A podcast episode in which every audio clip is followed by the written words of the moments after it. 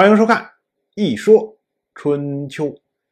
鲁国第十五任国君鲁同进入在位执政第二十四年，本年的夏天，鲁同亲自前往齐国迎娶他的新夫人。这位新夫人呢，我们称她做哀姜，哀就是悲哀的哀。同样还是那句老话，哀姜不是哀姜的名字。他是后世称呼他的方式，所以我们从这个名字呢就可以看出来，虽然他刚刚要嫁入鲁国，但是他的结局一定是悲哀的。另外要说的呢，就是国君亲迎不出境，这个我们反复说过很多次了。这次呢，鲁同特意出境到齐国去，这是不合礼数的。但是我们想。鲁同连纳币的时候都去了，亲迎的时候去，这有什么？到了本年的秋天，鲁同从齐国返回了鲁国。然后八月初二，新夫人哀姜进入鲁国。这儿我们要多插一句，就是关于这个新媳妇儿一路过来的称呼变化是非常有意思的。鲁同去齐国迎娶哀姜的时候，春秋记作逆女，所谓逆就是迎的意思，而女指的是未婚女子。也就是说，这个时候虽然所有的这些礼数一一次的都已经走过了，但是呢还没有礼成，所以呢这个时候哀姜。还是待字闺中，还没有出嫁，所以是以女来称呼她，就是未婚女子来称呼她。而哀姜走在路上，从齐国出来之后，迎娶要往鲁国走的时候，那么这个时候呢，应该称呼他为父，就是夫妇的妇。我们注意啊，今天我们说夫妻就是夫妇，但是呢。在春秋时代，夫是夫，妇是妇。所谓夫呢，就是已婚男子；妇就是已婚女子。也就是说，你这个亲迎这个动作一旦真正开始了，我往回迎了，那这时候哀姜的身份就从未婚变为了已婚。但是要注意，虽然已婚，但是没有成礼，因为还没有举行婚礼。那个这个时候呢，他的。名分还没有定下来，可是等到哀姜进入鲁国的时候，这时候就称她为夫人。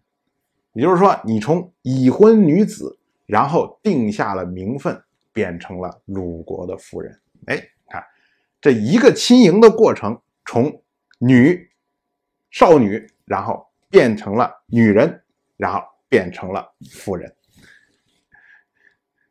春秋的记录就是这么的细密，所以所谓说春秋笔法，其实都是在这些细节上。当然，这完全是题外话。到了八月初三，鲁国同姓大夫的这些妻子们，通通都来拜见新夫人。因为同姓大夫其实不管怎么算，远的近的都是。鲁同这一支的亲戚，所以等于是新夫人来了之后，然后先是亲戚要过来来拜见，就献上了玉帛作为见面礼。这个呢又不合理制，所以呢玉孙就出来来评点这件事情。他说啊，像这种情况，男的的见面礼，大的用玉帛，小的用禽鸟。就是你有钱的，我身份地位高的，我才会用玉帛。然后普通的男子呢，就是给一个禽鸟，外面抓了只鸟，弄了只鸡，然后送上来就算了。为什么呢？要彰显身份，显示出来尊卑有别。这说的是男的，女的呢？见面礼一般都是什么？像什么榛子呀、栗子呀、大枣啊、什么干肉条啊，都是这些东西。就是送这些礼物呢，就是表示诚敬，表示个意思，不在于贵重，因为在春秋时代，所谓男女有别嘛，男的地位高，女的地位低，所以呢，男的送了礼物都比较正式，女的呢就表示一下心意就可以。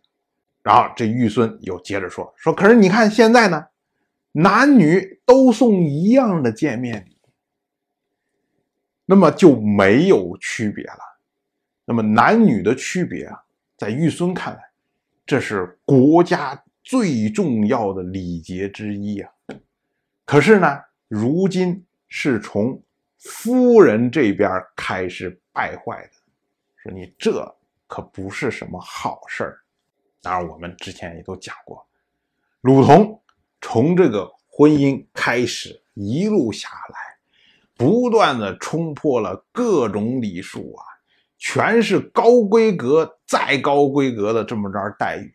像这种同姓大夫妻子来送的见面礼，肯定是受到鲁同的暗示啊，说你们送点贵重的，让他高兴高兴。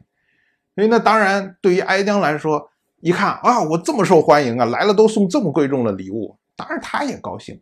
那么哀姜如果向齐国国内通消息的话，那么对于齐鲁两国的关系，更多的是减少猜忌。当然，我就这么一说，您就那么一听。谢谢收看。如果您对《一说春秋》，这个节目感兴趣的话，请在微信中搜索公众号“一说春秋”，关注我。您不仅能得到《一说春秋》文字版的推送，还可以直接和我互动交流。我在那里等待您的真知灼见。